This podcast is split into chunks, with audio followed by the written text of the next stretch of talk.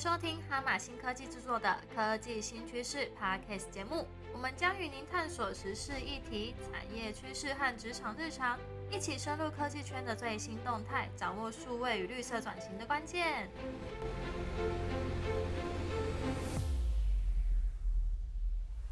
欢迎收听由哈马新科技所制作的 Podcast 节目《科技新趋势》，我是主持人 Monica，善用资料与数位科技，提供优质的公共服务。改善施政的效能，进而为社会创造更多的公共价值，是世界各国政府推动数位化治理的主要目的之一。数位治理呢，就是希望能够透过科技创新为基础，让政府的营运更为灵活跟有效率。透过数位工具，政府能够有效率的回应公众的需求，提供便捷的服务，加强或改进我们政策的制定和执行的过程。当然，我们在这一集的内容要分享我们哈马新科技所执行的一个实际案例，跟大家分享如何建制大型的公共服务平台“我的一政府”，让民众更容易查找所需的服务跟资讯。那在这个过程当中呢，其实我们也参考了不少国家的公共服务的平台，截长补短，找到适合台湾民众使用的界面，以及整个建设的过程当中一些宝贵经验的分享。那在这一集的呃内容呢，我们邀请到我们数位发展一部的苏伟婷，伟婷来到我们节目里面，请伟婷先打个招呼吧。Hello，大家好，我是数位发展一部的伟婷。Hello，伟婷，在我们节目。开始之前呢，可以请你帮我们稍微介绍一下我的一政府是一个什么样的网站吗？好，我的一政府入口网，它是一个全台政府服务的单一入口网，服务对象是所有生在台湾这块土地上的所有人。网址是三个 W 点 G O V 点 T W，相当好记。它突破政府业务执掌的框架，以民众需求为中心，集中列示各政府机关的申办服务，提供一致性使用者界面。无论是人生各阶段、生活各领域，民众都能轻易的在我的一政府查找所需的服务。举例来说，以前新手爸妈要到处询问，或者是自行上网搜寻新生儿跟生育给付有关的福利，现在新手爸妈可以在我的一政府的人生大事点选出生阶段，依年龄，小孩未满两岁就可以找到相关的申办资讯，并且透过凭证线上申办。快速完成请领，让爸妈更有余裕照顾小孩。嗯，听起来就是说，呃，只要你是台湾人，在你不同的人生阶段有需要一些政府帮忙的一些，无论是福利的制度啊，或者是一些公共服务的业务的办理，只要在这个平台上面都可以找到你所需要的资料。对，好，那想问一下，就是说，其实啊，全台湾针对每个人需要的公共服务，其实业务真的非常非常的广。那也很多的内容，其实在一个平台上面要去让大家有效去查找这个资讯，然后会诊大家不同政府机关的资料，其实很不容易。想问一下，我的一政府是怎么做到这个服务啊跟业务的分类，让大家比较快速的找到想要的资料呢？我们试图建立一个申办服务专区，然后定定出一个规范，叫做数位服务借接规范，然后请各个政府机关依照规范完备服务说明栏位。比如说申办说明啊、申办程序啊、联络窗口等等，这些都写清楚。那再透过 API 借接或者是后台上稿的方式，期望提供给民众一个标准化的说明页面，协助民众做好申办服务前的准备。了解。那你可以再多解释一下什么叫做 API 借接跟后台上稿这件事情吗？API 接接会算是一个自动的接接方式，那后台上稿就会我们会说是一个人工的上稿方式。API 接接呢，可能政府机关它会去接洽一个比较资讯的厂商，然后写好程式。当两边的资讯透过城市串接起来之后呢，我们就是透过城市自动的排程，那个资讯就可以设定每天去自动的借接进来，从你的单位借接到我的一政府这里来。那当然可能有一些机关没有这样的预算。或者是说，申办服务目前还没有这么多，不需要去花这样的一一笔大的资金来去做这个借接的城市，那么你就可以采取后台上稿的方式，请这个可能机关人员就到我们的后台一笔一笔的上稿，大概就是这样的说明。好了解，所以其实有提供两种解决方案。那再就是想问一下，大家一上这个平台之后，会有很多很多种的申办服务嘛？那我们在规划这些不同业务性质的专区的时候，它的规划的重点或者是它的特色是什么呢？我们的申办服务专区目前已经累积将近六千笔申办服务，并且经过服务专家顾问的改造，有以下七个特色。第一个特色呢是页签区分多元申办资讯，不同申办方式的服务，我们已经整并为一项。在过去可能呃线上申办就是一项，然后临柜申办又是另外一项，那我们把它集结在一起，让民众可以方便选用。比如说以劳保生育给付申办这一笔来说，它就有线上申办、临柜申办以及邮寄申办三种方式可以请领。那我们的网站会很清楚的以页签的方式来介绍这三种方式的申办说明，民众呢，你就可以依照自己想采用的方式去了解对应的申办流程以及应备物品。第二点是编排条列化，版面编排会采取条列化以及内文缩排的方式来标示重要资讯，让民众更好阅读。第三是申办流程步骤化，这一项是我的一政府申办服务比较与众不同的地方。我们会试着将繁琐的申办流程归纳为三到五个执行步骤，让民众可以依序的完成申办服务。那透过节点跟连线，建立使用者对于流程的想象，进而引导他们行动。第四是下载连接直觉化，内文只要提到文件，就可以直接点击展开连接到下载处，让使用者能直觉的下载文件，不需要另外再去寻找表单。第五是加入了名词的解释。比如说，今天服务的内容可能涉及到一个重要的名词或者是专有名词，就可以直接点击名词来了解定义或者是解释，帮助民众了解，减少这个阅读的困难度，降低认知错误的几率。第六是应备文件检核清单，应备物品我们做成检核清单的样子，那透过 checklist 的温馨提醒，帮助使用者在申办前做准备及检查，避免漏带物品，安心行动。第七是地图的连接，针对临柜的申办，我们提供申办处的连接到 Google 地图，就可以帮助使用者了解相对的位置，正确的前往申办地点，降低民众的行动门槛，避免跑错机关，浪费他们的时间，也减少他们的挫折感。嗯。感觉起来，这个服务流程的设计非常的精细。从他们申办服务的一刚开始，就是先分流，接下来就是整个流程到最后，他们要去申办的时候，连地图都准备好了，非常的细心。那其实对于民众来讲是蛮好的服务的，跟以往的那种就是把大片的资讯在一个网页上面呈现是蛮不一样的。那想问一下，说你刚刚有提到说这个申办服务总共有六千多笔嘛？那其实六千多笔真的量还蛮多，到底要怎么去做分类？以前的话就是以政府机关的业务部门去做分类，那现在的话好像设计是不太一样的，可以分享一下你们设计的理念吗？好。这可以从这个国外大型政府入口网来说起。到目前为止，你去看现在呃各个国外的大型政府入口网，大家都是一样，把所有的政府服务摊开来在首页上。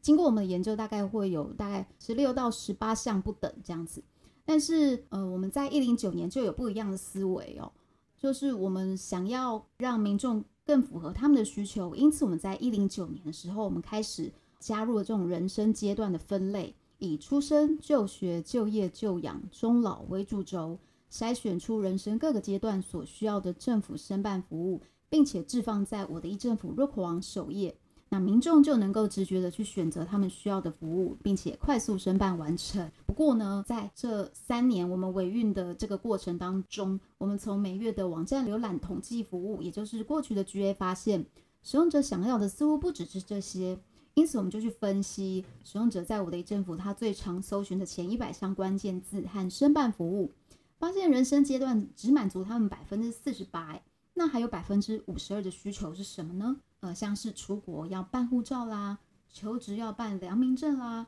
或是每个人最常使用的这身份证、健保卡遗失了，他们需要补办等等的需求，那这些都不是人生阶段的范畴。因此呢，我们又出现了规划新的分类的想法。那也就是现在的生活领域主题服务，对，真的蛮细心。其实，在服务的过程当中，其实有蛮多资料数据的累积嘛，也发现到，就是民众所需要的服务，其实不是只有人生阶段。像那个身份证补办这个，就是真的是大家难免都会遇到的问题。那它也常常在我 Google 搜寻的时候，第一个出现的结果就是我的一政府的一些补办的流程的说明。那你可以稍微分享一下，那现在多了一个生活领域的分类的话，以民众的角度来看的话，我要怎么去在这个流程里面找到这些资料的分类呢？它的这个建立的流程，或者是说在这个过程当中，我们做了哪些功课？在整个生活领域分类的规划跟建立的流程，可以分为四个阶段。第一个阶段是研究分析。首先，我们先分析比较我跟国外大型政府入口网生活资讯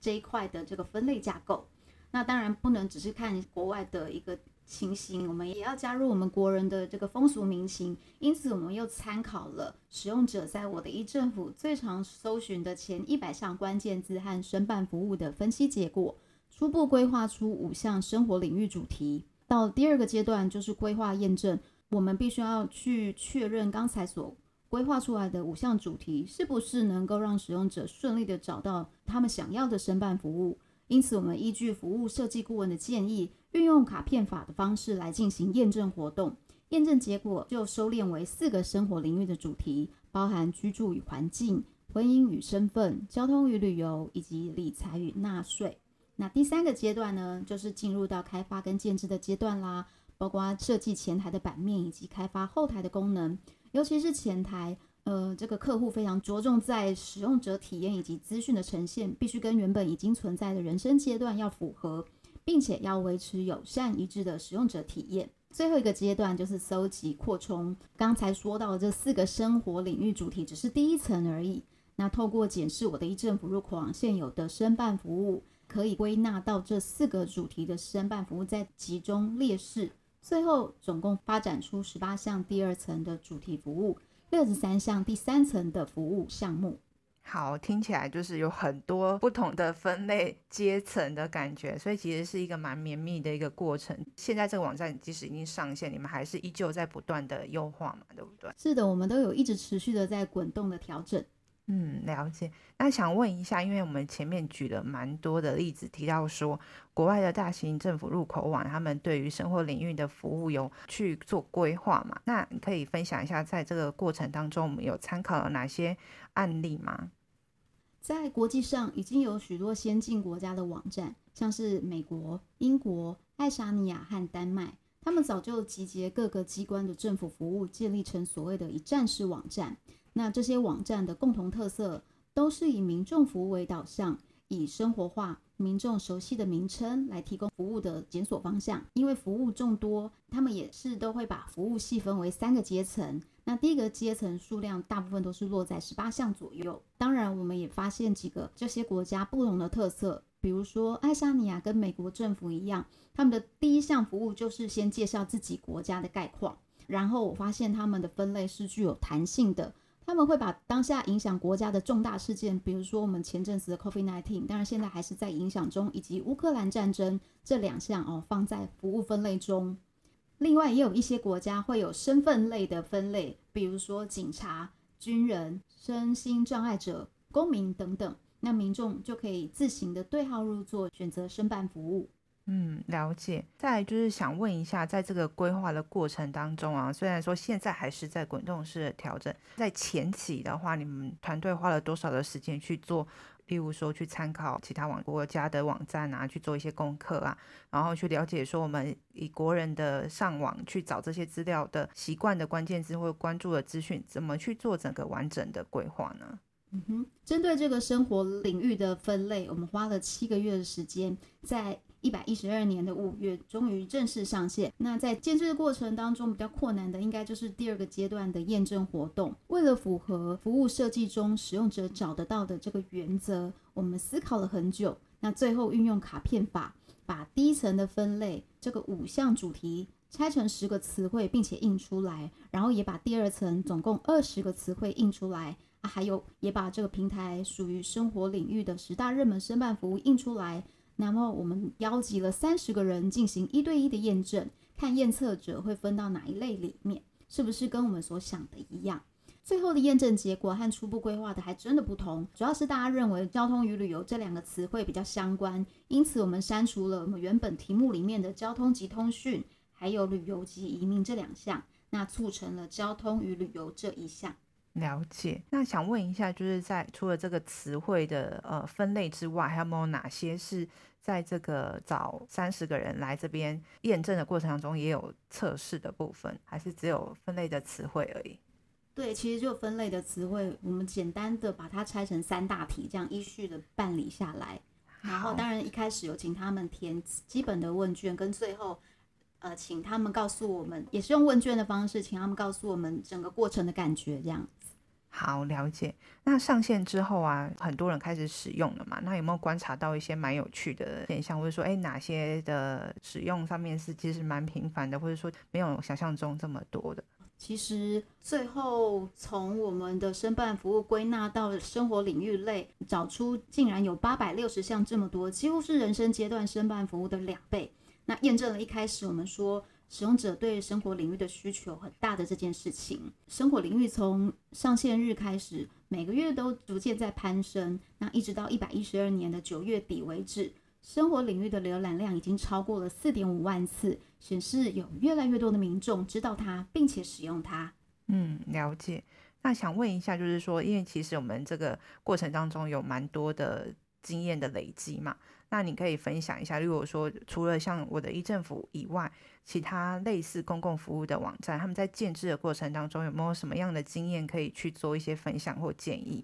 其实，呃，目前已经有很多中央部会都有自己的申办专区，甚至地方政府也都已经建制了自己的申办服务系统。比如说桃园有他们自己的网络一指通，台中有他们自己的服务一柜台。那其实大家都已经建立起自己的一套方式。我的一政府入口网申办服务专区，我觉得最有特色的地方在于，它以页签区分每个服务的申办方式，而且不同的申办方式有它自己各自的申办的资讯，并且逐步的指导民众申办的流程。另外一个值得一提的是，其实我们还建立了一个叫主题策展专区。它呢是和申办服务专区相辅相成的主题策展，我们又简称懒人包。嗯，它是以主题式的串联与会诊跨机关的服务来提供关键服务资讯，让目标受众看见政府服务的全貌。举一个我最常在教育训练常说的例子，假设我今天是新手爸妈，那宝宝刚出生，好像要办很多很多的项目，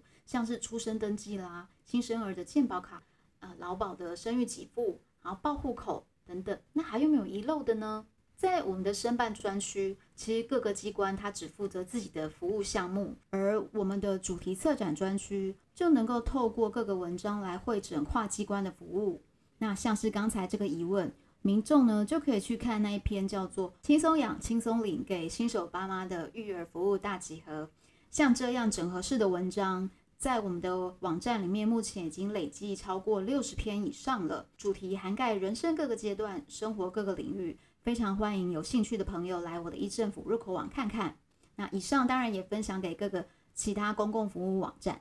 嗯，了解。其实听完之后发觉，然后其实公共服务平台就是要服务公众嘛。那我们如何知道说公众他需要什么资讯？透过一些数据的累积跟观察。那再就是说，提供给他们跨部门、跨机关的一个实用的资讯，透过布罗格的文章，能够让他们从一个地方就可以找到所有的资讯，而不是分开不同的业务机关去找到他们要的资料，也难免会有所遗漏。那今天非常感谢伟霆来分享他在这个我的一政府服务这个网站架构的流程里面所具备的丰富的经验的分享。大家如果对于这一集的内容有什么样的问题，想要再多了解的，也欢迎到我们的脸书或是我们 podcast 节目下面留言分享。那也给这一集的节目内容留下五颗星的评分。那我们下一次见喽，拜拜，拜拜。